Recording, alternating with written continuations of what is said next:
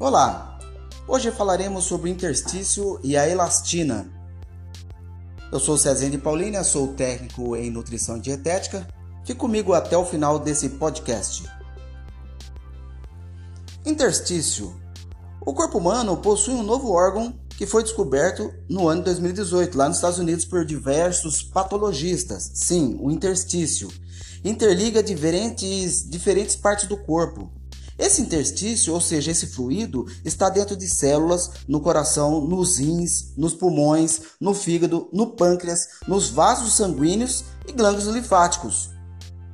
O interstício serve como um amortecedor de tecidos do corpo e está relacionado com o enrugamento da pele, endurecimento de extremidades, com a metástase de câncer, doenças fibróticas e inflamatórias. As doenças pulmonares intersticiais são diagnosticadas por especialistas da área da saúde, que realizam alguns exames específicos, como o TC, tomografia computadorizada, para amenizar, analisar a saúde pulmonar.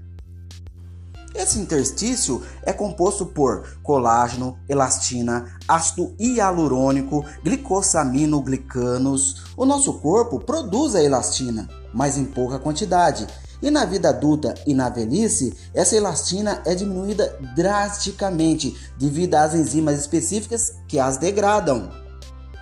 A elastina está para o interstício, assim como o interstício está para a elastina.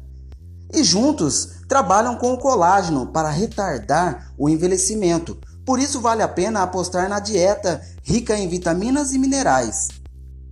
A vitamina A recupera os tecidos danificados, enquanto a vitamina E lubrifica as fibras do colágeno. A vitamina C atua na homeostase celular e o cobre, que é um mineral, trabalha atua na ligação enzimática. Para finalizar, consuma cenouras, abacates, nozes, mocotó, carnes, fibras como psyllium e consuma limão, que é rico em vitamina C.